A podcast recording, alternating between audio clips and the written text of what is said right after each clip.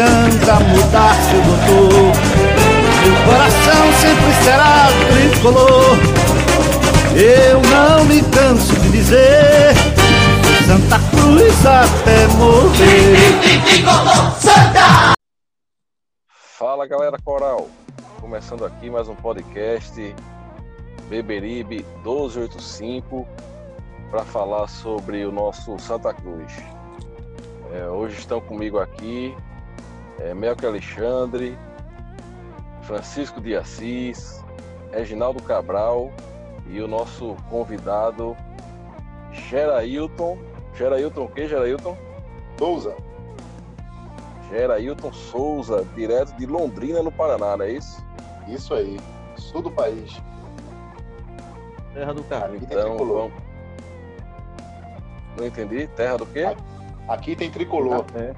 Terra do café. Terra do café. É. Terra do café. É isso aí. Então vamos lá, sem mais delongas, começar a falar sobre o Santa, fazer nossas críticas e trazer aquela esperança gostosa que a torcida coral sempre deseja. É, pessoal, é, primeira pauta do programa e eu gostaria de ouvir nosso convidado primeiro, até por questão de educação, é para falar sobre o momento do Santa na temporada.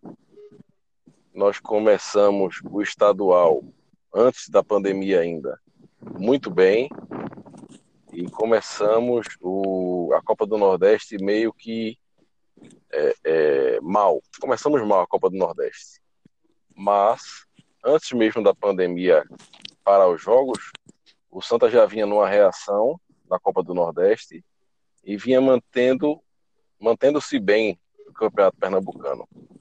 E com a volta dos jogos agora, nós fomos eliminados né, da Copa do Nordeste nos pênaltis contra Confiança no último sábado. E mas mantemos, nos mantemos invictos no Pernambucano, inclusive é, com a vitória sobre a Cachorra de Peruca. E agora ficamos assistindo de camarote as quartas de finais e agora vamos enfrentar o Náutico nessas semifinais. É, como vocês veem, começando aí por Gerailton, o momento do Santa Cruz, e eu falo agora dentro de campo, é, para essa continuidade da temporada? Olá, podcast, Beberibe 1285, é um prazer estar com vocês aqui participando desse momento ímpar. É um privilégio poder estar comentando junto com figuras que a gente respeita muito e, igual a nós aqui, direto de Londrina, ama demais o nosso clube. E a gente, mesmo à distância, a gente tem analisado o Santa Cruz o seguinte, como você falou, Maurício, o time começou no início da temporada é, capengando, né? De repente precisava acertar as peças. Só que ao longo da temporada, quando você analisa até então, o Santa Cruz é, tem 20 jogos na temporada, 12 vitórias, 5 empates e 3 derrotas. É uma campanha é, muito regular, né? algo próximo dos 70% de aproveitamento. O problema é que o Santa Cruz perde quando não, não deve perder. E o campeonato, a campanha do campeonato pernambucano até agora é irretocável né? É irretocável. São oito vitórias, um empate, 16 gols prós, quatro, é, quatro gols, gols contra e um saldo de 12. A gente só perde para o Retrô de, em fazer gol. Né? O Retrô tem, até então tinha 20 gols, a gente tem 16. Então era um time que, para o Pernambucano, até então, está indo muito bem. Né? Estamos invictos. Não lembro a gente ter feito uma campanha parecida como essa há muito tempo não lembro, depois os amigos aí podem recordar, trazer a memória. Só Creio que em 2011 nós fizemos uma campanha parecida. Parecida, né? É, a gente, é, a gente tem, a, a, gente fez 25 pontos de 28, né? Na primeira fase do Pernambucano, é. né? É muita coisa, é muita coisa. E aí voltamos, como você falou, né? A pandemia veio e aí deu uma quebrada no ritmo da equipe, né? E voltamos aí é, disputamos três jogos, ganhamos, fizemos nossa festa ali na casa, na casa de festejo, que já é normal, né? Nada de surpresa. Tradicional. Tradicional, isso aí, né? Aí a gente foi para a Copa do Nordeste, né? Um jogo só, né? Mudou ali o regulamento por conta da pandemia. Ganhamos ali na pro River, fizemos o, o básico, né? Com campo terrível, né? Uma condição horrível de do gramado. E aí quando a gente espera que o Santa Cruz realmente é, vá para cima, né? Numa, numa fase ali decisiva de, de quartas de finais contra um time com muito respeito que temos ao confiança, mas sem muita representatividade, no futebol não só brasileiro, no futebol nordestino mesmo, né? E aí a gente fica pelo meio do caminho, né? E, e agora a gente volta aqui pro, pro estadual, né? Uma expectativa de, de levantar mais um caneco aí, dia final. E é isso que a gente está esperando aqui, é isso que a gente tem percebido. Santa Cruz, nesse momento, a gente, a gente vê o Santa Cruz é, é com irregularidade, né? Porque quando você analisa os jogos né, e analisar o placar, são coisas distintas. Você vê que o Santa Cruz ainda, a gente vai falar mais aí um pouco, né? Mas a gente vê que o Santa Cruz ainda falta um padrão, um padrão de, um padrão de jogo definido aí. É isso que eu penso. É, eu acho que o Santa, ele, ele meio que perdeu esse padrão de jogo na pandemia. Eu me lembro bem de um, o jogo contra o próprio Náutico, pelo Pernambucano, Isso. né? É, eu estava lembrando disso hoje porque uma das nossas pautas e que a gente já pode tocar também no assunto é a insatisfação da torcida coral com o Itamar, que começa a crescer. E nós não jogávamos um futebol tão reativo quanto que estamos jogando hoje sendo que esse futebol reativo é um futebol que a gente está jogando sem conseguir reagir, muitas vezes. A gente pega a bola e devolve. Certo. Francisco, então fala aí sobre o nosso momento na temporada é, e sobre essa insatisfação da torcida com o Itamar. Tem razão a torcida de estar insatisfeita? É, saudações aos amigos tricolores. Sobre o momento do Santa Cruz. Olha, descontando essa desclassificação recente perante confiança, que deixou a torcida com gosto de cabo de guarda-chuva na boca, o momento ainda é bom, em se tratando de campeonato pernambucano. É, como o amigo Geraldo lembrou, foram o quê? 25 pontos, né? Isso em nove jogos. Isso. Uma média de aproveitamento muito boa. Muito boa, realmente. Agora, quando se fala momento, jogo, os dois últimos jogos não foram lá tão bons. A vitória contra o River veio na dificuldade diante do adversário fraquíssimo, mas ficou aquela impressão de que foi daquele jeito porque jogou só o suficiente para ganhar. E teve a questão do gramado, né? As condições do campo eram péssimas. E o jogo de sábado contra o Confiança, em que o Santa Cruz, durante boa parte do jogo, ficou esperando muito pelo adversário, o famoso futebol reativo. E, de certa forma, isso preocupa. Antes, o time procurava mais ditar as ações do jogo. E, diante de adversários tecnicamente, assim, por exemplo, o Confiança está na Série B, mas você pode dizer que o Confiança é superior tecnicamente ao Santa Cruz? De forma alguma. Eu acredito não. que não. Não, não. Inclusive, ele está na Série B, mas é aquela questão, do jeito que o CSA estava na Série A no passado. Tem essa questão. Sobre Itamar, a torcida tem razão em começar a se queixar. É, inclusive, ele dá algumas declarações que você fica procurando uma certa coerência. Ele estava dizendo que ninguém conhece o paraguaio, né, Derlis Alegre. Não conhece Cleiton. Tipo assim, ele está falando isso para as pessoas pararem de cobrar porque ele não tem colocado. Aí, ninguém conhece? Então foram contratados como? As cegas? Francisco, nós conhecemos Patrick e Michael Clayton. Exato. Michael Isso Félix, por né? si só, isso por si Sim. só já era motivo. Se esses jogadores foram contratados, mas não podem entrar na vaga desses dois, desses dois, Esses dois craques, né? então, craques. Então eles não poderiam mitos. ter sido contratados de forma alguma. Exatamente. Exatamente. É, é aí que eu estou falando da, da falta de coerência. Ele ainda falou algo do tipo: não, eu poderia ter colocado e ter dado errado. Claro que pode. Claro que pode. Você pode contratar um craque e o craque não joga nada. Mas não é por Justamente, causa a disso. Não é por causa disso que você, podendo, vai deixar de contratar o craque. Vai deixar de utilizá-lo. Até porque a gente mete o pau sobre o que o, o treinador poderia fazer, mas a gente não é doido, a gente sabe que muitas vezes o cara faz aquilo que é devido e a coisa não dá certo. Até aí tudo bem. É. Mas não foi o caso de sábado. Ele se omitiu durante boa parte da partida. Inclusive, tem uma substituição meio. Como é que ele tira Bruno? Ele segura Bruno Rangel o jogo todinho para tirar os 40 do segundo tempo, quando tudo já indicava que ia realmente para os pênaltis. Aí você bota um juvenil no lugar de alguém como Bruno Rangel para bater Vitor pênalti. Rangel, Ah, é. Eu falando Bruno Rangel, confundindo com outro. Vitor É Vitor Rangel. Rangel, exatamente. Vitor Rangel. Bruno, eu tenho uma Bruno dica, Rangel, eu tenho uma dica para corrigir. Rangel que Eu tenho uma dica o para corrigir. É, Chama só Rangel, gente.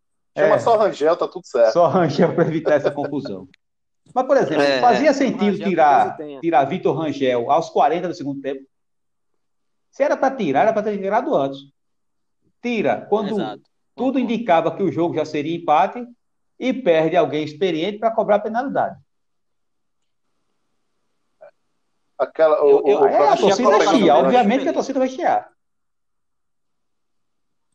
Pode falar, Melk. Eu achei a, a- a colocação dele, as palavras dele, muito infeliz ne- nesse, nesse quesito. Ele não foi bem nessas palavras que ele falou, que não, não teve nem, nem coerência assim para ele falar que ele- esse tipo de. Ele colocar esse tipo de coisa na, em pauta para falar. Não, não, ach- não achei legal isso da parte dele. é, se, é, é, se eu fosse dirigente do Santa Cruz, eu ia dizer que ia manter só 11, 11, 11 jogadores no elenco. Porque Exato. qualquer substituição que ele for fazer, em qualquer jogo, pode dar errado. Então, já que ele tem medo de dessa substituição, dessa substituição dar errado, então mantém só 11 no elenco, ele não substitui mais ninguém. E a possibilidade de Fabiano dar certo numa partida é incrível, né? Ele escalar assim de frente e colocar. Pois é. É uma possibilidade assim enorme. Inclusive o GE, E, aí- e- o GE apresenta o fato, porque no, no outro jogo com o Náutico, o Júnior jogou improvisado na lateral esquerda. Aí o GE lembrando E foi disso aí, bem. Pronto. Eu vi essa reportagem. Aí o pior é que o GE mostra a entrada de, eh, de Fabiano como um ponto forte, porque é um especialista da posição. Exalta. Exalta, é um, exalta, exatamente. Exalta como ponto exalta positivo, que porque agora a gente não tem um jogador improvisado, né? É, mas dependendo da qualidade do jogador, um improvisado é muito melhor do que o especialista. Pois é, e Júnior é lateral direito, não joga bem na, na sua função de origem. E quando vai para improvisação, ele joga melhor. Você tira por aí, né? É, É verdade, entender Júnior. certas Júnior- análises. Júnior sempre entrou melhor na lateral esquerda mesmo. É, Melk, Mas é, é gente, é, com, é como o Melco falou aí, Maurício, só, só um minutinho, dá licença. tá? fica à vontade, Geraldo. Como o Melco falou aí, é uma declaração do, do, do Itamar muito infeliz, entendeu? É uma declaração de que um líder jamais pode, pode falar, entendeu? É, colocar em xeque os seus, vamos chamar de subordinado, vai? Né? É Você- ninguém conhece. Né? Você já queima o cara antes de colocar o cara, não, não consigo entender uma declaração, não sei, E não ele, sei e ele qual ainda era a disse. intenção dele. E como assim ninguém ele conhece? disse não Ele pode- deveria não pode se conhecer. basear- E ele ainda disse que não pode se basear nos treinamentos. Só. Oxente, Se você tá treinando, você vai se basear em quê? Meu Deus do E céu. sobre, e, e sobre, e sobre a saída de, Vitor- de, de Rangel, né? É, Rangel, não O vamos. Rangel realmente é uma hora infeliz, né? Bruno Porque Vitor. o Santa Cruz, o Santa Cruz começa a crescer, se é que eu posso falar isso no jogo, é, a partir dos 30 ali, 35, ele vai para o abafa. Né? Ele adianta as linhas, e aí a gente começa a ver um abafa, duas bolas na trave, é, o, o, Rangel perde um gol ali dentro da pequena área, né, em uma dessas bolas que bate na trave e volta. Um cara com estatura, né, um, um momento de abafa, jamais poderia ter saído do jogo, a não ser que tivesse machucado.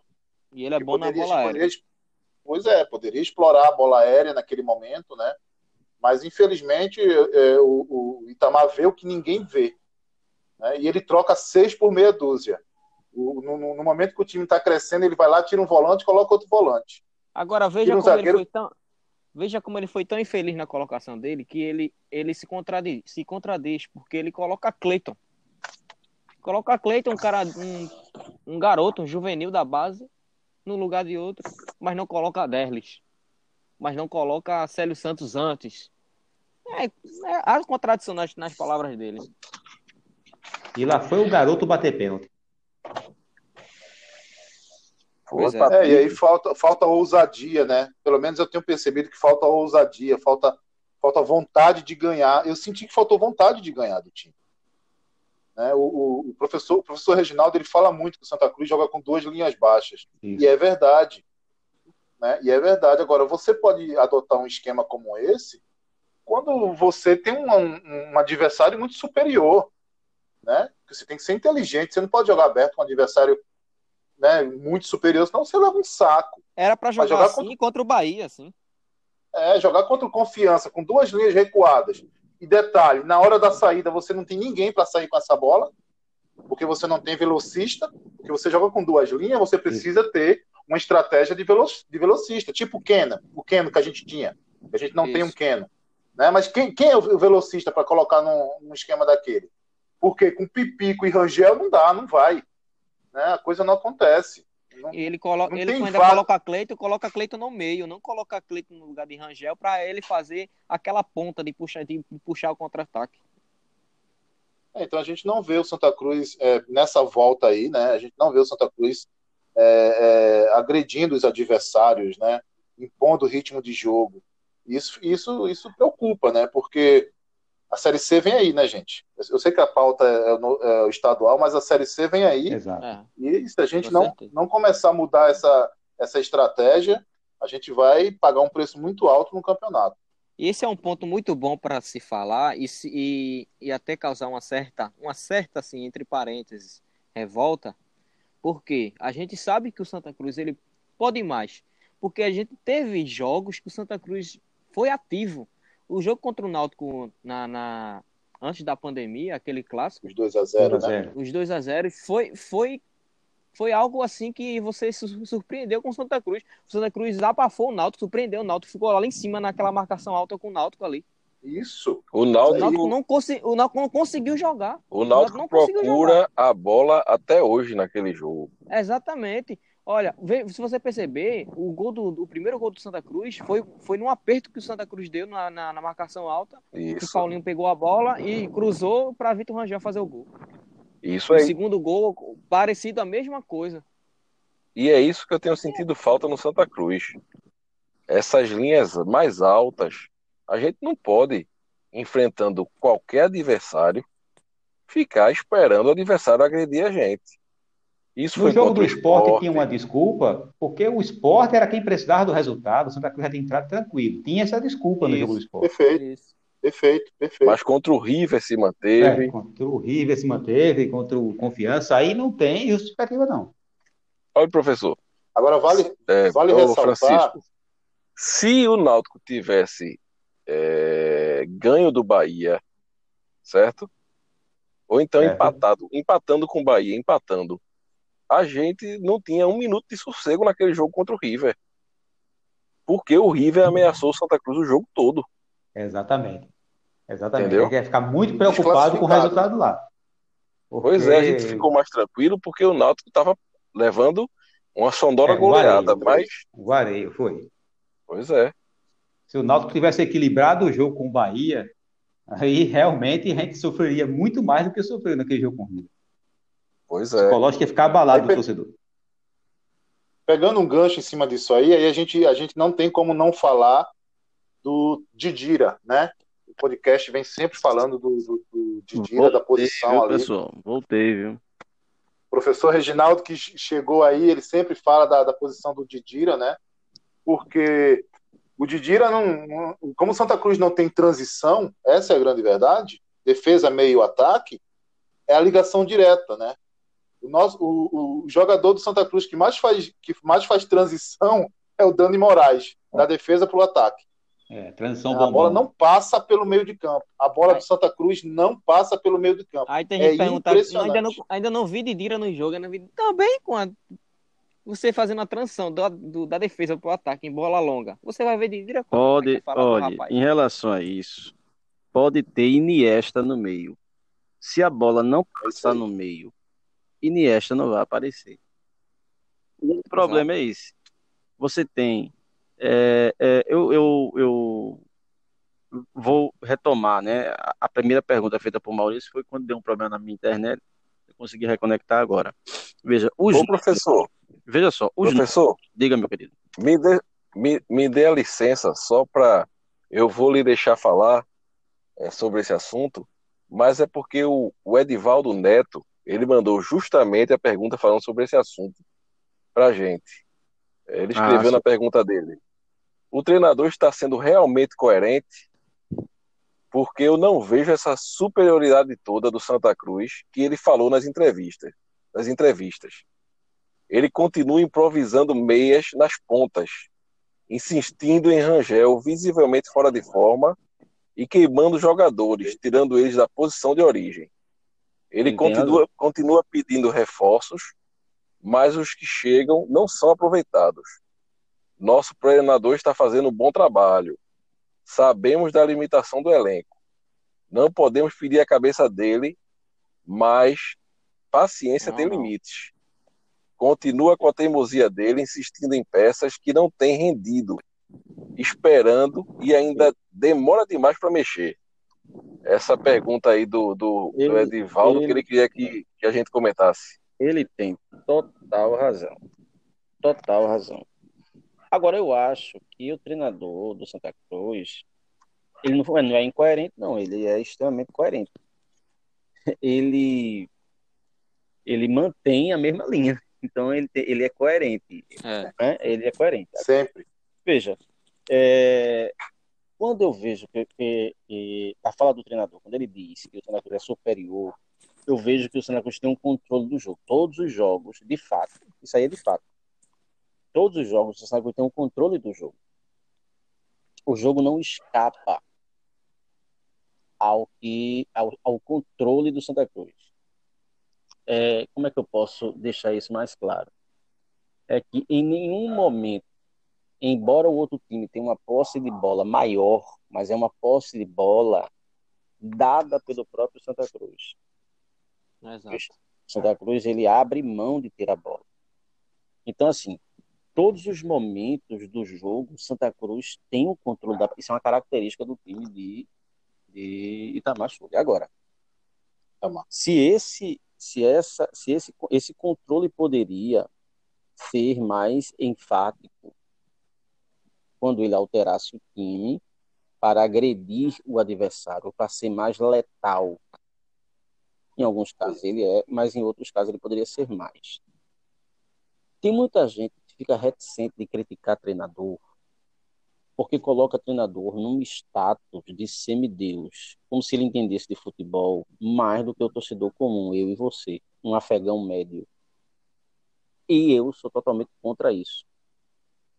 Os números, eles são interessantes no futebol, eles nos dão dados interessantes, mas ele não diz tudo. Os números são objetivos, mas no futebol há um componente de subjetividade que deve ser analisado. Por exemplo, todos vocês devem lembrar-se da época que o Santa Cruz teve um treinador chamado Heron Ferreira. Ah, bem lembrado. Os números dele foram impressionantes em 2002. Tinha números extraordinários. Heron Ferreira ganhou todos os clássicos que jogou. Mas o futebol que o Santa Cruz jogava era horrível. Eu não tinha paciência de ver o Santa Cruz jogar naquela época. E nós vencemos o Vitória aqui, o Vitória com grande time na Série A. Vencemos de 2 a 1 perdemos, fomos desclassificados na Copa do Nordeste lá. Então, assim, Golaço de Dornelles, se eu não estou enganado. Domires. Domires. Domires Popular Pachola. Insistia. É. Então, veja, os números dele eram excelentes. Mas só que o futebol não é só o número. Há um quê de subjetividade no futebol que deve ser analisado também. Os números de Itamar, do time de Itamar, a campanha é inconte... os números são incontestáveis. Mas não é? a subjetividade que envolve o time de Itamar, aí é outra coisa. Os números não refletem o que o time poderia produzir. Em termos de número, de percentual, principalmente no campeonato estadual, é um número assim assombroso de positivo. Mas o time poderia render mais, na medida que ele alterasse com as poucas peças que ele tem, e alterasse a forma de o time jogar durante a partida. Por exemplo, Maurício, eu, eu posso lhe dar aqui três, quatro alternativas de jogo. Ele pode entrar com três zagueiros, Célio, Dani e, e liberar dois alas. Ele pode entrar com Kinga é, e Paulinho no meio. Aí ele libera mais Paulinho, Kinga fica fazendo a função de volante com André e, e Didira cai para uma ponta, ficando livre descer. Ele pode manter André e Paulinho e Didira no meio e tirar Rangel e colocar e, e Jeremias, né, o outro, e colocar dois agudos, que seria Derlis e Cleiton, ele tem alternativas. Ele tem alternativas de modificar a estrutura do time durante a partida. O que eu estou querendo dizer, e venho dizendo isso há muito tempo, levei muito pau. Agora, depois da desclassificação, eu tive alguns correligionários, né? Mas assim, eu venho falando disso muito tempo. Santa Cruz é um time, além de previsível, é um time que ele não, ele começa jogando de um jeito e vai terminar a partida jogando daquele mesmo jeito. Ele não altera o futebol dentro do mesmo jogo. Domingo ele teve sorte. Ele poderia ter matado o esporte antes, com 20 minutos do segundo tempo, não. Ele esperou. Ele esperou, esperou, esperou, ia ser punido. Não foi porque o Brocador perdeu o, o gol. Aí foi lá e Pipico fez 2 a 1 um. Como ganhou, a torcida esquece. Como sábado perdeu, a torcida lembra. E se isso for, isso for num campeonato que não tiver mais volta? Entende? Hum. Então, assim, eu acho que ele deve fazer uma autorreflexão e mudar nesse aspecto. Mudar nesse aspecto. Porque se ele não fizer isso, se ele não começar a alterar isso, sabe qual vai ser a, a consequência fatal disso? É ele desconstruir aquilo que ele trabalhou tanto para construir, que foi uma simbiose entre ele, torcida e time. Itamar conseguiu coisas que treinadores, feito Leston, feito Júnior Rocha, feito Roberto, não conseguiu fazer. Não conseguiram, exatamente. Eles não conseguiram fazer da liga, torcida, time. E Itamar estava conseguindo.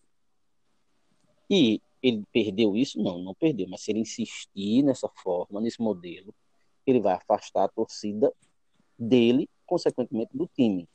Ele vai perder Se o time. nessa teimosia. Vai perder o time. Ele vai perder a torcida, consequentemente vai perder o time.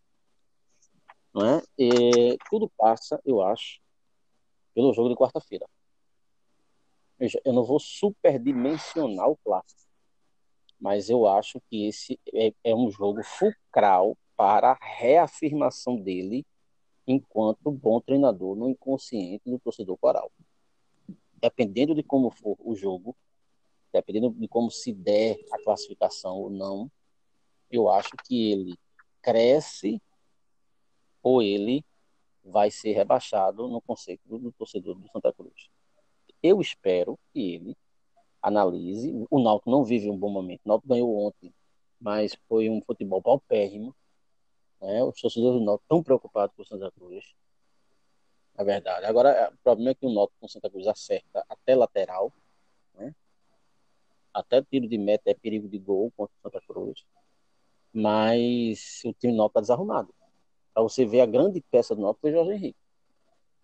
Caindo nos dentes. Hum. Eu acho que ele tem tudo para se reafirmar como grande líder e conduzir o Santa Cruz a um caminho sólido de crescimento que vem mostrando. Ele tem que largar, ele tem que largar algumas peças que ele teima em colocar como Patrick e Maicon. Não, Félix. não existe mais espaço para esses dois, Não, não é, porque nós temos que ver, até para a torcida saber, ele tem que colocar Derlis para jogar, exatamente. entendeu? Tem que colocar Derlis para jogar, porque a gente disse já viu que- Patrick, Não dá, né? diga E além disso, a gente, a gente já sabe que o Derlis, só de sobrenome, o homem é fortíssimo, né? Ele é, É. alegre e amante, né? Então, assim, tem tudo para dar certo. Olha, agora meu, gente tá precisando de alegria, hein? cinco meu amigo anúncios Melk, Ainda, eu tenho direito Meu a cinco anúncios do FX ainda. Eu posso anunciar Patrick, Nonato e, e Michael Phelps. meu amigo Melk, diga aí o que, é que você está achando desse, de- do momento do Santa Cruz e do nosso técnico. É, também eu, eu compartilho do mesmo pensamento dos meus amigos aí. Primeiramente, ou segundamente, quero dar uma, é, um salve aí a todos os tricolores que estão ouvindo o nosso podcast.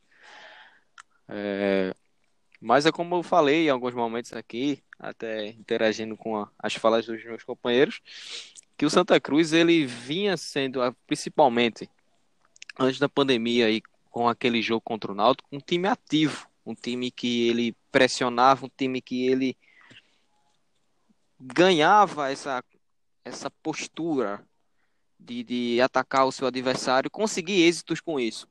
Foi assim contra o próprio Náutico. Então eu vejo que dentre esses três últimos jogos, é, e, e também concordo quando alguns de meus amigos aqui falaram, não, agora não lembro quem, falou que, acho que foi você, Maurício, a gente perdeu quando não era para perder. E infelizmente é isso. Infelizmente a gente teve três jogos e duas vitórias e na hora que eram éramos para ter ganho, não ganhamos. Era a hora necessária para a gente ganhar, não ganhamos. Se o Santa Cruz ia ganhar do Bahia, não interessava. Mas a gente tinha condições de passar de fase. Até porque era uma- um respiro a mais no financeiro. Mas a gente tinha condições de passar. Então, o que, o que eu vejo é que esse jogo contra o Náutico ele pode ser uma, uma, uma reviravolta em tudo isso. Uma reafirmação, como o professor Reginaldo falou, e de que a gente tem que agora esperar, esperar para ver se o professor Itamar ele deixa dessa teimosia dele. E até também, entre outras falas, ele falou que Patrick treinou muito bem os pênaltis.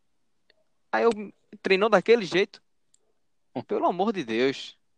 Pelo amor de Deus. Olha, Patrick para está para Itamar, assim como Chicão estava para Zé Teodoro. Ah, aí a comparação. que aquele ali era pau. É, geralmente Só- todo treinador tem o seu preferido, viu? É O seu perronha de estimação. Que nunca, que nunca é o preferido da torcida, né? Pois é. Pois é o miserável de pois é. estimação. Então eu, eu, eu, eu concluo nisso, eu concluo nisso. Eu espero, espero que Santa Cruz ele mude sua postura de jogar, mude sua postura de jogar, porque está necessitando, está necessitando dessa reafirmação. Está necessitando dessa reafirmação. Até porque o jogo contra o Náutico não tem ida e volta, não, é só ida. A gente só tem Exato. esse galetão. A gente só tem esse galetão aí para começar a Série C. Então, já que a gente tá né, nesse galetão, vamos comer esse galetão.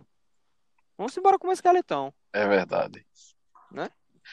É, na temporada, na verdade, os empates têm nos feito mais mal do que as derrotas, por incrível que pareça. Nós tivemos um empate contra o Atlético, o Atlético Goianiense na Copa do Brasil e fomos eliminados nos pênaltis. Exato. E agora contra o Confiança, mais um empate e mais uma derrota nos pênaltis, né? Então que esse jogo contra o Náutico, esse empate não venha, pelo amor de Deus. Uma coisa, uma coisa que eu lembrei agora, Maurício, é que a gente perdeu uma peça, para mim, a gente perdeu uma peça muito importante para esses jogos, que foi o Chiquinho. para mim seria um cara, não vou aqui colocar uma hipótese, mas para mim, acha, eu acho que ele bem fisicamente, como ele vinha, sem essa, essa lesão, acho que ajudaria muito o elenco, o clube, no, no, jogando esses jogos. Pena que ocorreu essa lesão. Ajudaria porque era, era um meia veloz, né? Pois é, ele poderia até fazer uma, poderia até fazer um, uma ala e colocava Célio Santos como zagueiro, três zagueiros. Jogava com três zagueiros e colocar o Chiquinho ali como um, aquele meio, meio um ala ali mais avançado. É, é complicado, mas vamos lá. É, alguém tem mais alguma coisa para falar sobre esse assunto? Não, eu acho que, que realmente é como o professor, o professor entrou aí e falou, né? Na, na, a gente não consegue ter uma variação de esquema durante o jogo, o jogo. E isso me preocupa muito. Né? Porque aí realmente torna-se um, um, um, time muito previsível, né? Fácil de anular. Porque se você não tem uma variação de esquema durante a partida que, que requer, né? Dependendo do momento que qual clube, qual time esteja ali é, desempenhando, de repente você precisa mexer em uma peça, duas peças para mudar toda a cara do jogo, a gente não vê isso no Santa Cruz. Né? E eu não sei se é por falta de peça. Por enquanto, o que eu entendo é falta de realmente é, ousadia e, vontade do Itamar, né? Deixar de ser covarde e realmente colocar um time que a gente possa, no meio do jogo, precisar mudar. Né? E, não, e não tirar um lateral, colocar um lateral, tirar um volante colocar outro volante, tirar um zagueiro colocar outro zagueiro, sabe? Porque aí a gente não consegue ver o time ter essa variação que no futebol nos dias de hoje é super normal. Né? Você não começa e termina do mesmo jeito. Mas o Santa Cruz, hoje, ele começa e termina do mesmo jeito a partida. Bom, pessoal, então vamos trocar de pauta para uma pauta que movimentou muito os grupos de WhatsApp durante, durante o, o, dia de hoje. Inclusive, movimentou muito tanto o Pátria Amada Santa Cruz, o grupo do, do WhatsApp do Pátria Amada Santa Cruz, quanto o grupo do podcast, né, que a gente criou para que nossos ouvintes pudessem interagir com a gente. E se você está ouvindo agora e quer participar, você pode ir lá procurar nosso perfil lá no Twitter, que tem um link lá disponível para você poder entrar no nosso, no nosso grupo. É... E o assunto que movimentou muito hoje durante o dia foi essa decisão da Federação Pernambucana de levar o jogo do Santa Cruz né, para a Arena Pernambuco. Alguns dizem que para eles tanto fazem, porque não tem público, Outros dizem que, é, querendo ou não, se sentir jogando em casa para o jogador importa e faz diferença. É, outros sustentam a tese de que Tirinho já sabia disso e está fazendo um jogo de cena para jogar para a torcida. É, eu só só torço muito para que o Santa Cruz vá realmente para a justiça e bata de frente por causa da fala intransigente do presidente da federação. Ele fala como se não importasse a opinião e nem o direito de ser ninguém. É o que ele quer. Autoritarismo, autoritarismo. Pois é. Então eu gostaria de ouvir vocês sobre esse assunto. Vou começar agora com Francisco de Assis. Fala, Francisco. Olha, sobre esse assunto é o seguinte: não há motivo razoável para o Santa Cruz perder esse mando de campo. Porque se fosse uma coisa isonômica para todo mundo, pronto, vai todo mundo jogar na arena. Eu já acharia um absurdo. Mas ao menos todo mundo iria jogar lá, que era o que estava previsto. Agora, faz sentido o Salgueiro, que, que eu saiba, Salgueiro fica em Pernambuco. Aí ele joga lá, no Cornélio de Barros. O Cornélio de Barros é no meio dos matos? Não é. O estádio é ali no centro da cidade. Aí o Salgueiro pode jogar lá, o esporte pode jogar o quadrangular da morte que ele vai jogar, ele pode jogar na Ilha do Retiro. E não adianta dizer que esse é um jogo menor. Para a torcida do esporte, não é. Para a torcida do esporte, não é. Eles sabem que é muito difícil o esporte levar a lapada desses pirralhos, mas o medo existe. O medo existe de tudo dar errado e ele ser rebaixado. Então, o torcedor do esporte tem interesse no jogo. O próprio jogo de oito dias atrás, de esporte Santa Cruz, que para o esporte era mais do que decisivo. O Santa Cruz estava tranquilo, já estava na semifinal. O esporte ainda ambicionava fugir desse quadrangular que ele terminou caindo. Não jogou na Ilha do Retiro? Não disponibilizaram policiamento para evitar possíveis aglomerações? Por que, é que agora o raciocínio muda? Para jogar Santa Cruz e Náutico por questões sanitárias, certo? Para evitar a contaminação do Covid, tem que ser na arena. Não pode ser feito no Arruda com todos os protocolos. Na Série C, não vai se jogar no Arruda? Ou os jogos da Série C do Santa Cruz vai ser tudo na arena? Ou seja, não faz o menor sentido. Não faz. Alegar, inclusive essa questão absurda que andou se alargando por aí, que é, o Santa Cruz não tem o, o, alvará, digamos assim, né? Ou o atestado de regularidade vencido. Como assim? Estava vencido? Se até a pandemia paralisar o campeonato, ele estava jogando no Arruda. Venceu quando? Nesse período de pandemia, foi? Não faz, não faz o, o, menor sentido, não. Ainda mais do jeito, a não ser, a não ser que seja o seguinte. A não ser que o presidente da federação tenha acertado tudo com os clubes e o governo do estado, com os clubes dando anuência, como muita gente desconfia, e Tininho agora, ao ser pressionado pela torcida, está começando a reclamar, mas eu não quero acreditar nisso. Eu não quero acreditar que esse tipo de coisa ocorreu. Faz muito mais sentido o presidente da federação acertar com o governo do estado os clubes que se danem, porque tem que fazer o que ele quer. Ô Francisco, é, mesmo que o presidente da federação tivesse acertado com todos os clubes e com o governo do estado, é, a partir do momento que um clube vai jogar fora da arena, o Santa Cruz também não teria direito de, de, é. de pleitear esse jogo dentro de casa. Pronto. Bem lembrado. E mais. Bem lembrado. Abriu brecha, abriu brecha. Bem lembrado. Brecha.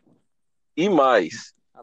Abriu precedente. É, se foi usado essa, essa barganha de não, libere o campeonato que a gente joga as finais na arena.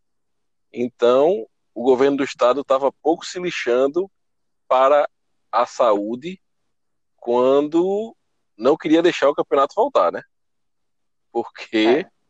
não existe um negócio desse. Não, não vou liberar. Não, mas a gente não joga na arena, não. então libero. Não existe. Não faz sentido, não. Quer dizer, dá a entender que a, a questão é ocupar a arena. Ocupando a arena, dane-se Covid, dane-se saúde pública, não faz, não faz sentido realmente, não faz. E pelo menos a gente está vendo Tirinho brigar, né? Inclusive, inclusive eu já vi um link aqui, notícia, que eles entraram realmente, Santa Cruz acionou o TJD. Entrou com mandado de garantia para jogar o clássico no Arruda. Pelo Vamos menos está brigando que... pelo direito. É porque, é, é porque, se eu não me engano, eles tinham que esperar que a, a a saísse oficialmente o, o local Exato. da partida para poder entrar com o processo. Exatamente. Porque ainda não estava ainda não estava constando como local definido a Arena de Pernambuco. Mas agora ele entrou. Agora como é oficial eles foram entraram com o processo. Exatamente. E dessa Fala, vez meu, eu, tua... eu que critico muito a diretoria, eu concordo dessa vez com, com o Tininho.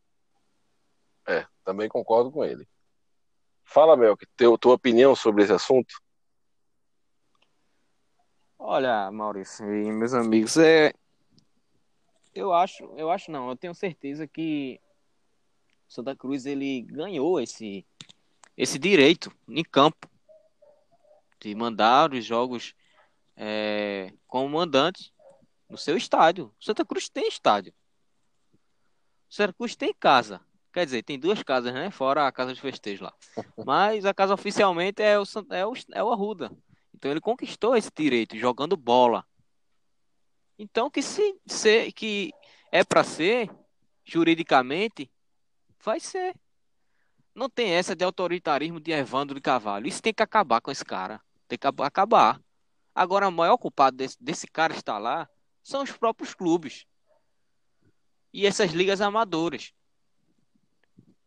Então, para mim, não, olha, veja só, não tem parâmetro. Até conversei com o Francisco, disse, não tem parâmetro, não tem parâmetro. Comecei também com um, grupo.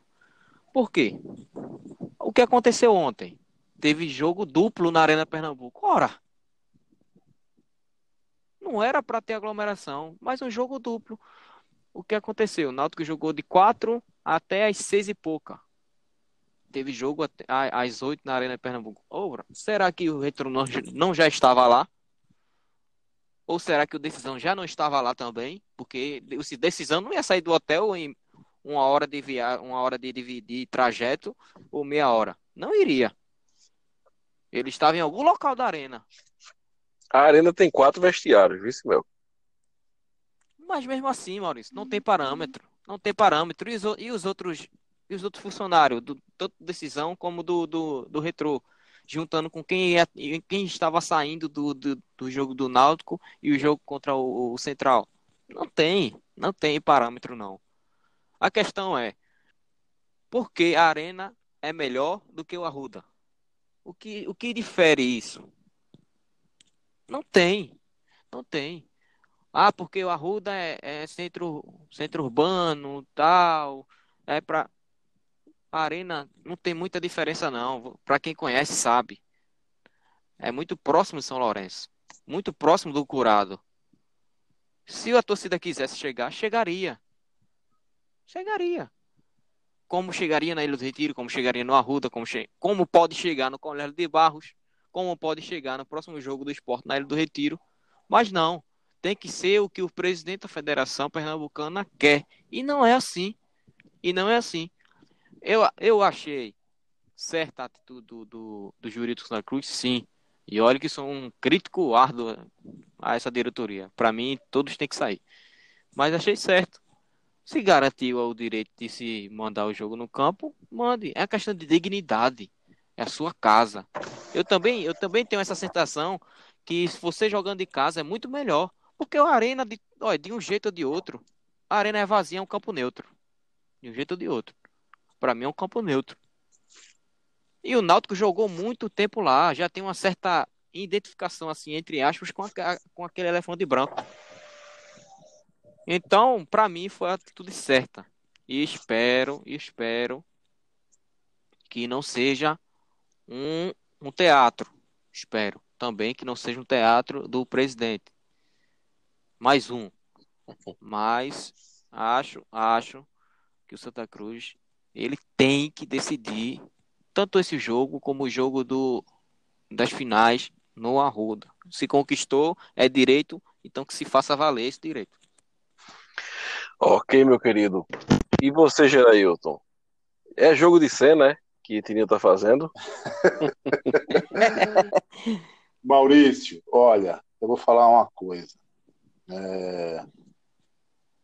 O nosso histórico extra-campo ele sempre foi muito ruim. Né? Ele, foi, ele sempre foi muito vulnerável. Sempre fazem o que querem com o Santa Cruz. É, na história recente, a gente pode lembrar do direito adquirido dentro de campo em 2016, quando ganhamos a Copa do Nordeste. Verdade. Aquele título dava direito para a gente participar daquele ano da Sul-Americana e do próximo ano, próximo que ano. seria 2017. Né? Participamos do, de 2016 e 2017 simplesmente não, não participamos. Né? E naquele, naquele ano a diretoria, né, que não é muito diferente dessas pessoas, mudam as cadeiras, mas as pessoas permanecem. É, aparentemente diziam para a torcida que estariam brigando, brigando, brigando, e a gente não viu isso. E aconteceu um cala-boca, não só para o Santa Cruz, para o Paysandu também, tá? o Paysandu foi campeão da Copa Verde naquele ano, também tinha direito. E o cala-boca que foi, que foi dado para os clubes, pela CBF, foi entrar direto nas oitavas de finais da Copa do Brasil. Que não sei se foi bom, porque você entrava, mas você não tinha direito a receber como se estivesse iniciando o campeonato, e tendo as vitórias até chegar às oitavas. Uhum. Né? Vale lembrar que as oitavas já era a nata do futebol naquela época, né? Já eram os clubes de que estavam na Libertadores, clubes Isso. mais clubes com, com, com mais representatividade aí no cenário nacional. Com esse episódio aqui, na verdade, eu acho que sempre foi assim, tá, gente? Eu lembro do Carlos Alberto Oliveira, nunca aliviou para Santa Cruz. O saudoso bode rouco. Né? Nunca. Eu não lembro de Carlos Alberto aliviando uma única vez para Santa Cruz. Não lembro. Talvez os senhores aí lembrem, mas eu não lembro. Agora, eu te confesso, Maurício, Melk, Francisco, o Reginaldo, que estava aqui entre a gente também, que eu refleti muito sobre esse assunto no, no dia de hoje. O Maurício me levou a refletir, o Mel que me levou a refletir, né? o Francisco, o Reginaldo e os demais do grupo me levou a refletir. E eu posso dizer para vocês o seguinte, que só os tolos e os mortos jamais mudam de opinião. E eu nem sou tolo e nem sou morto, e nem estou morto ainda. Então eu vou mudar a minha opinião. Simplesmente pelo histórico negativo que nós temos de extracampo nós precisamos nos impor sim. Né? O Santa Cruz é uma entidade que precisa, uma instituição que precisa ser respeitada né? pela Federação Pernambucana, pelos demais clubes. Se isso E fosse se contra o gente esporte, hein, ganha- Gerailton? Pois é. Pois é, hoje, por exemplo, não sei se o Maurício vai citar, mas, por exemplo, hoje houve uma manobra pós, é, pró-esporte. É, mudou né? o. O esporte era Adiou, para o jogo. estar disputando o, o primeiro jogo do quadrangular do rebaixamento agora. E simplesmente não. Né? Alegaram que a passagem atrasou, o avião subiu, faltou gasolina, não sei. Eu só sei que o jogo agora foi para quarta. Se o Santa Cruz Quinta, não? tivesse quinta, passado para quinta-feira, então pior ainda. Parece que é. É porque dá tempo de fazer regenerativo e tudo, né? É. Para o Santa Cruz, que a gente estava galgando passar para a semifinal, a gente já estava preocupado com, com o choque de datas do Pernambucano, lembra? Pois a gente, é. a gente discutia sobre isso. Isso. E ele não queria, É. ele não queria porque não queria mudar as datas. Queria que Pois chocasse é. as datas. Se dane. É, ele Na dizia verdade, que, Nós já, ele dizia nós que já- não tinha como. nós já, é, nós já estávamos fazendo enquetes até nos grupos para saber o que a torcida preferia. Isso. Qual era a prioridade? Pernam- Pernambucano ou Nordestão? Né? De, tamanha, de tamanha falta de respeito que tem com o nosso clube. Então, ganhou dentro de campo o direito. Tá? 25 pontos de 28 disputados. A melhor campanha irretocável. E se o prêmio é jogar no seu estádio, tem que jogar. Eu quero dizer aqui diante de vocês, a minha opinião mudou porque eu comecei a ver por esse ângulo. Agora, se a nossa diretoria está fazendo cena, se é uma cortina de fumaça, Ah, a gente vai saber também. Vai. A gente vai saber. Né? É, o, o Francisco acabou de dizer que, é, pelo menos foi o que eu entendi, que já tem é, matérias aí dizendo que ele, o Santa Cruz já acionou, Isso. né? já recorreu isso, à justiça. Exatamente. Porque era, era a minha pergunta, né? Tipo assim, eu, eu sou meio cético, então eu queria ver o número do processo primeiro. né? É. Para ver até onde vai. Né? E se. Eu, eu confesso que eu ainda fico ressabiado, porque eu fico, fico- Você imaginou se o Evandro, presidente da FPF, ele vem com um documento assinado pelo Santa Cruz sobre esse Hum, acordo? Aí iria desmascarar. né? É. Né? Exatamente. Porque a forma autoritária a qual ele está se posicionando, parece que você realmente tem razão do que você está querendo fazer. Né? Porque as palavras dele são muito fortes. Olha, só lembrando aqui, né? São muito fortes. segundo um link do Globoesporte.com, postado às 19 horas 16, ou seja, 7 h 16 da noite, o Santa Cruz entrou com um mandado de garantia para jogar o clássico na rua. Só não tem o número do processo aqui. Vamos acreditar que sim, né? Ele entrou. Eis o segredo. Esse angu tem, car... Esse angu tem caroço, É, gente. não, é verdade. Agora, Maurício, independente se tem caroço ou não, eu tô junto com vocês e penso que o, o- o jogo tem que ser dentro do Arru. E esse negócio de laudo agora, um laudo, laudo fantasma, né, a que apareceu, então quer dizer que a gente estava jogando irregular? É, é a Até porque que o laudo, campo não tava o liberado? laudo- o laudo, se eu não me engano, o laudo foi estabelecido e liberado em janeiro, quando houve a reforma do gramado e aquela pintura, e teve a, teve a liberação do laudo. Ora, se não é um ano, só vai vencer a, quando? Janeiro do ano que vem, 2021. Como é que tá vencido? E o engraçado é que os estados que estão indisponíveis para jogo é o do Santa Cruz e do Náutico. A Ilha do Retiro está com alguns detalhes a fazer, mas está liberado para ter jogo. Olha, veja só, o, o a federação, Piada. esse Evandro aí, esse Evandro aí, esse, eu posso chamar ele de Hitler? Posso chamar de Hitler, né? No Hitler do futebol. Posso chamar, né? Olha, esse Hitler do futebol, ele, ele assinou um atestado de competência perante a CBF. Por quê? Porque ele está dizendo na cara da CBF que a CBF é incompetente. Só ele é, é competente e colocou os jogos todos na arena. E, e a Série C não vai, vai ser incompetente porque vai ter jogos em vários estádios. Só para você ter parâmetro disso. Em, entre linhas, ele está falando isso. Entre linhas, ele está falando isso.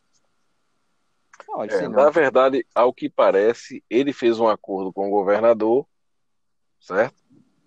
Sem consultar ninguém, porque ele tem certeza do alto da sua empáfia que quem manda é ele e acabou-se. Mas Mussolini. Né? eu torço muito para que o Santa Cruz realmente tenha entrado com esse pedido e que ganhe da justiça esse direito. É como diz, não, Maurício, mas já é desculpa porque se perder, não. Se for para jogar na arena, tem que jogar e se perder, perdeu na bola. Exato. São coisas distintas. Não é questão de discutir. Eu tive esse entendimento. São coisas distintas, é. Não, você tem, você tem certeza. O fato de jogar é no Arruda questão... não quer dizer que vai ganhar porque é no Arruda. A questão não é essa. Não, vocês estão com razão, gente. Vocês questão de dignidade. Né? Agora, Maurício, Maurício, Maurício, diga, olha. Diga, Geraldo. Eu, eu vou estar aqui de Londrina quarta-feira, ligado no jogo. Eu espero que seja no Arruda, mas se for no Arruda, eu vou esperar ver o seu boneco e o boneco do Rafael. na arquibancada. Mas eu acho que é para eu acho que é mais para série C aquilo ali. Isso. A campanha falava que era pernambucano e, e, e série C. Ah, hum, então. Hum. Ah. Aí, aí, aí, já entra o Melk em ação. Né? Se não tiver boneco no Arruda quarta-feira. Ah, esse, esse leite, esse tal de Guilherme Leite aí vai virar uma chocolatada. Pessoal, Vamos para a próxima pauta, porque nosso podcast já está com um bom tempo, já está se alongando um pouco. Isso, isso. É, e eu queria que vocês dissessem para mim e para os ouvintes é, qual o provável time que vocês acham que vai entrar. Vocês acham que tio Chico deixa a teimosia de lado, inova, ou vai ser conservador e vai colocar o time base que vem jogando? Rapaz, eu acho que ele vai ser conservador. Porém, eu acho que nas alterações, eu acho que ele vai dar uma alterada. Ele vai. Eu acho que ele vai acabar com a teimosia dele. Tem uma voz assim perante minha cabeça que tá falando isso. Eu também creio que. Tem a voz do além aí. Na né? hora de botar o time em campo, a escalação inicial, ele vai ser conservador como sempre.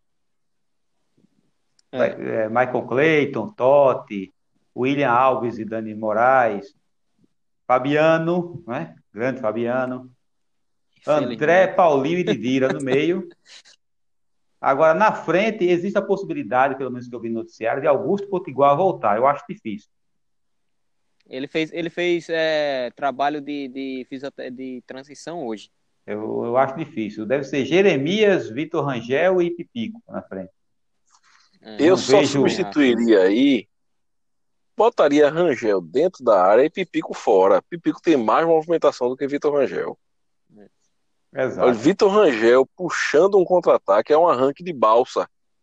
Não ah, tem, tem condição.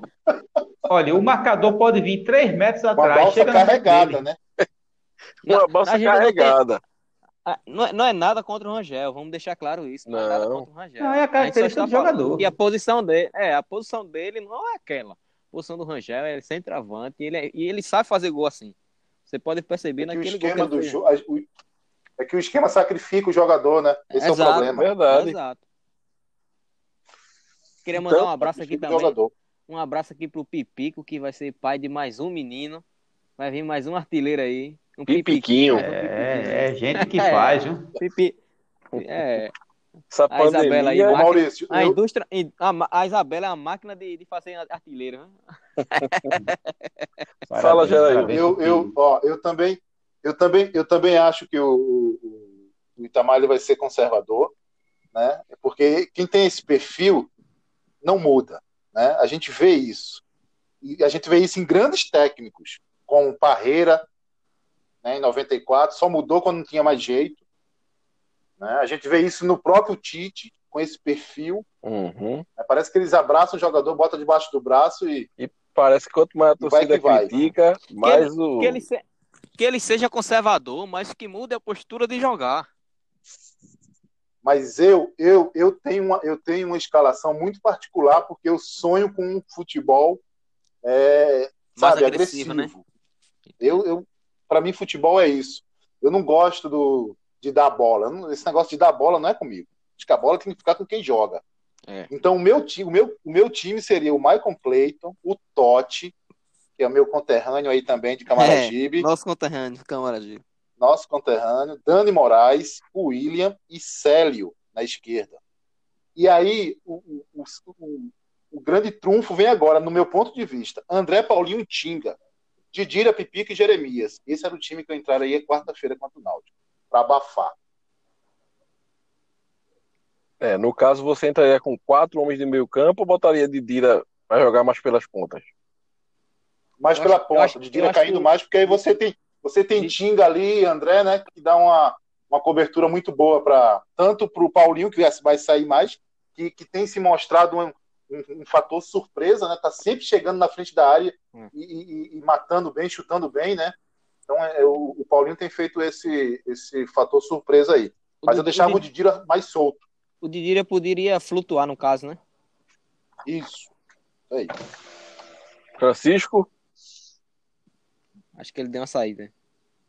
Foi ali. Francisco caiu. Então vamos lá que eu vou ter que editar. Então, para acabar aqui a, a nossa última pauta do podcast, eu gostaria de saber de vocês como é que vocês veem as, as chances do Santa Cruz de passar de fase aí de para a final do Pernambucano contra o Náutico agora. Vou dar essa honra aí ao Geraldo para ele começar. É, eu acho o seguinte, eu acho que a volta, a, a volta da pandemia, a gente realmente voltou nivelado por baixo. Todos os clubes. Essa é a grande verdade, né? Você não vê muita...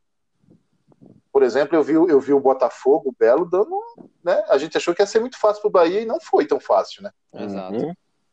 né? Não foi tão fácil. Por quê? Porque está nivelado por baixo. Então eu acho que vai ser um jogo muito duro, muito pegado, né? E mas eu acho que o Santa Cruz ele vai sobressair na parte física. Eu acho que o Náutico vai cansar, né? Do meio para o final do segundo tempo. O Santa Cruz vai apro- aproveitar essa oportunidade e acho que o jogo é 2 a 1 um. E a gente vai direto para as finais. Eu espero que nas finais nós sejamos campeões, né? Porque aí eu vou só lembrar que essa gestão a gente já foi desclassificado em 10 competições. Essa gestão não tem um único título para sua torcida. Só lembrando, É não quero verdade. que seja a décima primeira desclassificação. Esperamos que não. Melk, o que é que tu acha aí da Oi. chance do Santa nesse clássico? As chances são boas, né? No último podcast eu falei que eu era muito confiante contra o confiança 97%, viu? e vou continuar, vou continuar com essa minha confiança é, perante o Náutico. Não é questão nem de, de, de- de brincadeira, mas falando sério, acho que o Santa Cruz tem uma, um aproveitamento muito bom perante o Náutico. E assim, vendo descansado agora, com um foco só, que é o Pernambucano, eu acho que o Santa Cruz pode se classificar sim. É, creio que, creio e espero que o- Santa Cruz ele tenha uma, uma, mudança de postura no jogo. E vou arriscar aí no 2 a 0 de novo. Na Barbie. Francisco de Assis, as chances do nosso Santa Cruz passar para a final do Pernambucano. Olha, eu vejo o Santa Cruz com boas chances. Espera não queimar a língua, porque eu disse a mesma coisa antes do jogo com confiança. Eu não falei em 97% feito mel, mas com boas chances. É, o Santa Cruz tem uma vantagem em cima do Náutico, que se mostrou é, após essa pandemia. O Santa Cruz está com preparo físico melhor. Né? Observem como o Náutico está jogando com palmo de língua quando chega no segundo tempo, 20 minutos, 25 minutos, o time do Náutico prega. E tem gente então, que tá querendo a cabeça de dar o pouso já, viu? É o quê? Ah, estou pedindo a cabeça de dar o pouso. Né? pouso. É, exatamente. Então, eu acho que o Santa Cruz tem que aproveitar esse melhor momento e precisa dar uma resposta, porque o que aconteceu sábado pegou mal. Eu espero que tio Chico apesar do que ele está falando, eu espero que ele esteja falando da boca para fora, que no íntimo ele reveja a estratégia dele e coloque o time para jogar o que não jogou, o que não jogou contra o River nem contra Confiança. Verdade, senhores. Esperamos passar de fase e esperamos que o, o, o nosso técnico analise bem as críticas que tem recebido, escuta esse podcast e, ao menos nas substituições, ele possa é, buscar realmente a vitória, porque contra o confiança faltou isso a ele. Faltou Pessoal, confiança, né? O, Maurício. Diga, Gerailton.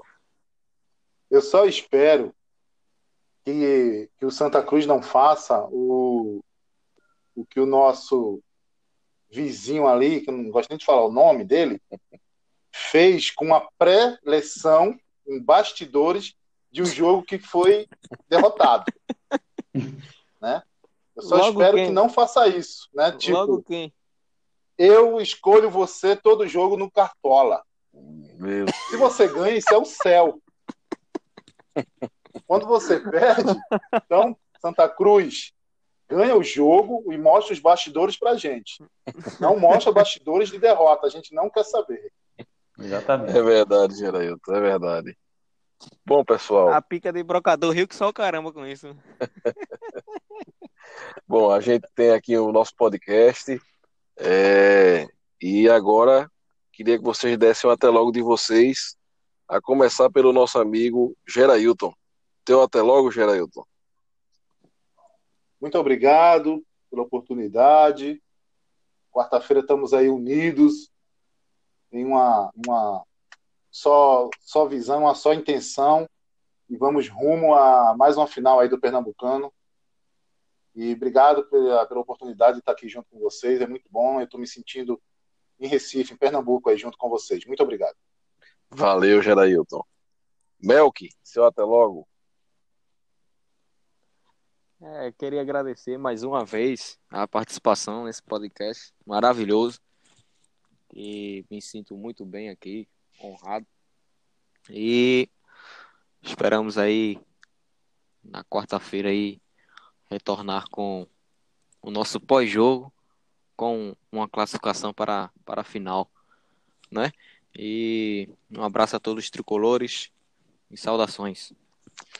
Valeu, Melk. Francisco de Assis, seu até logo, meu querido. Me despeço aqui do, dos amigos que participaram do podcast e dos ouvintes que estão nos escutando com aquela, digamos assim, com aquele otimismo de que quarta-feira a gente não vai repetir a tragédia de sábado. Que quarta-feira a gente avance para a final, seja para pegar seja Salgueiro é, ou afogado. Ou afogado, ia falar retrô. Ou salgueiro ou afogado.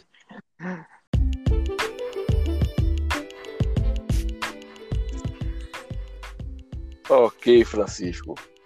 É, obrigado pela participação de todos vocês. Agradeço também a quem chegou aqui ouvindo a gente. Peço que curta nossa, nossas postagens, nos siga no Twitter, nos siga nos, nos agregadores de podcast. Compartilhem esse podcast em grupos de tricolores, porque tem muita gente sentindo falta de conteúdo do Santa Cruz e a gente está fazendo isso justamente para trazer esse conteúdo. mandar um abraço para o pessoal do grupo Pátria Amada Santa Cruz, mandar um abraço para o pessoal do grupo do podcast Beberibe 1285 e um abraço especial a Natanael, meu tio, e a Natanael, meu primo, também que estão lá no grupo do podcast. E ontem debateram até tarde da noite com o Gerailton, não foi, Gerailton? Foi muito bom. É muito, muito Natanael. Meu pai é Natanael também. muito proveitoso, muito proveitoso. Esse Brasil. Enfim, enfim, a gente luta pelo melhor do Santa Cruz. Todos nós, a intenção é essa, né, Maurício? É verdade.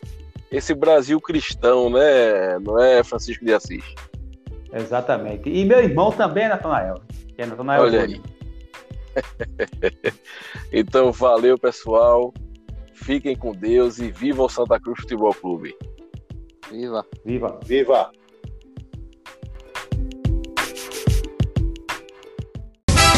Sai, sai, Timbu. Deixa de prosa, ó seu leão periquito, cuidado com lotação. Quem matou passaros preto, tricolor é tradição. Santa Cruz, Santa Cruz, não mais essa vitória. Santa Cruz, Santa Cruz, ao seu passar.